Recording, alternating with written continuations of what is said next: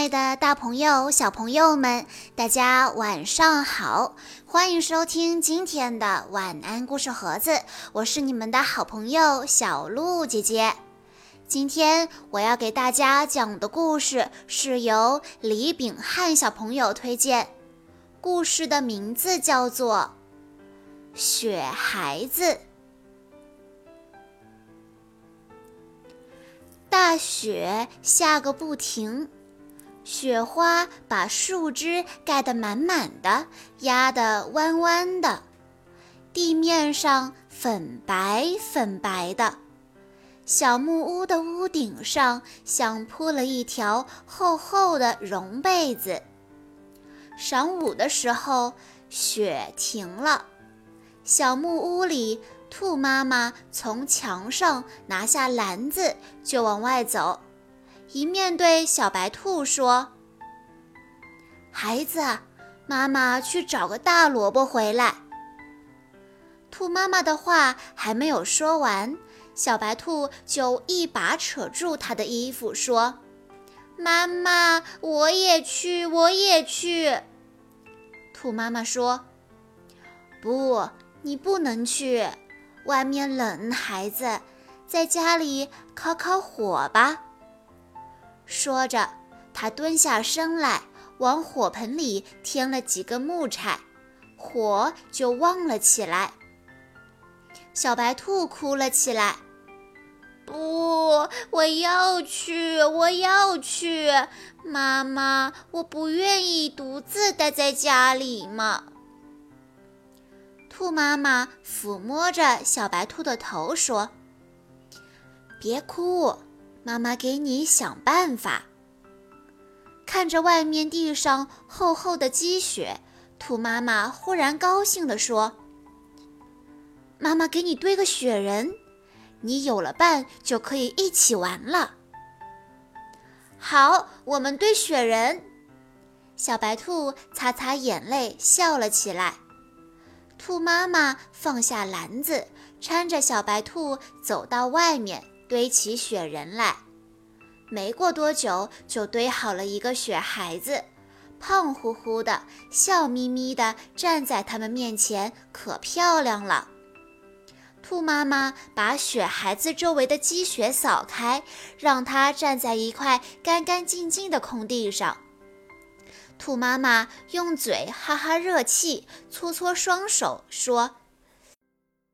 好冷啊，孩子，你回家去烤烤火，再来跟雪孩子玩吧。我该走了。兔妈妈挎着篮子走了，小白兔也回屋里烤火去了。火盆边堆着许多干柴，小白兔又往盆里添了好多柴，火烧得旺旺的。小白兔烤着火，身上暖乎乎的。他打了个哈欠，回到小木床上去，不一会儿就睡着了。屋子外面，雪孩子眨巴着眼睛，慢慢的动了起来，伸伸胳膊，弯弯腿，跳起舞来，一边跳一边还唱着歌，真快活，真快活。小白兔呀，快快来，跟我一起跳舞又唱歌，一起跳舞又唱歌，身上暖和心里真快活。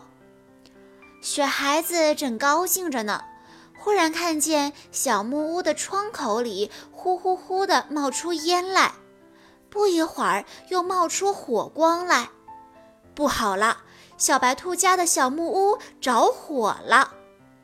这是怎么回事呢？